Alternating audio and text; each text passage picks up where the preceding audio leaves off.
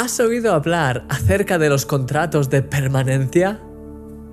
Son una iniciativa que muchas compañías ofrecen a sus clientes, por medio de la cual, si se comprometen a permanecer durante un año con ellos o un cierto tiempo, les dan un regalo o les ofrecen un descuento especial en la factura.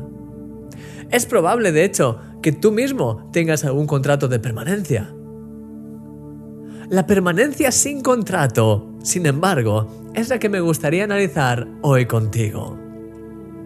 Esa permanencia es la que refleja la fidelidad de corazón, como la de aquel amigo que permanece a tu lado en los momentos difíciles. Jesús dice, Yo soy la vid, vosotros los pámpanos. El que permanece en mí y yo en él, este lleva mucho fruto, porque separados de mí, nada podéis hacer. Tu fidelidad a la hora de buscar permanecer junto a Jesús es la que hace que tu vida empiece a producir mucho fruto. Te darás cuenta de que cuanto más conectado permanezcas a Él, a Jesús, más paz sentirás, más gozo, más gratitud brotarán de tu corazón. Y lo mejor es que no será algo forzado. Será totalmente natural, casi sin darte cuenta. Es la simple consecuencia de permanecer conectado a la vid.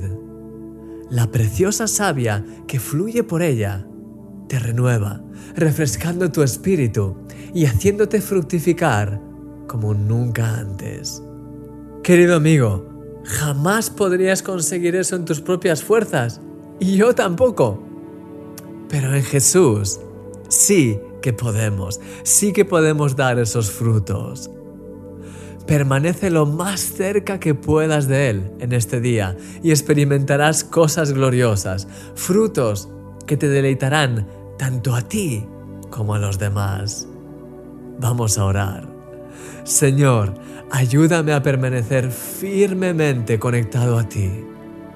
Te amo, te anhelo de lo más profundo de mi corazón y quiero que permanezcas en mí y yo quiero permanecer en ti, cerca de tu corazón, y que tu vida fluya a través de mí, produciendo fruto abundante, agradable.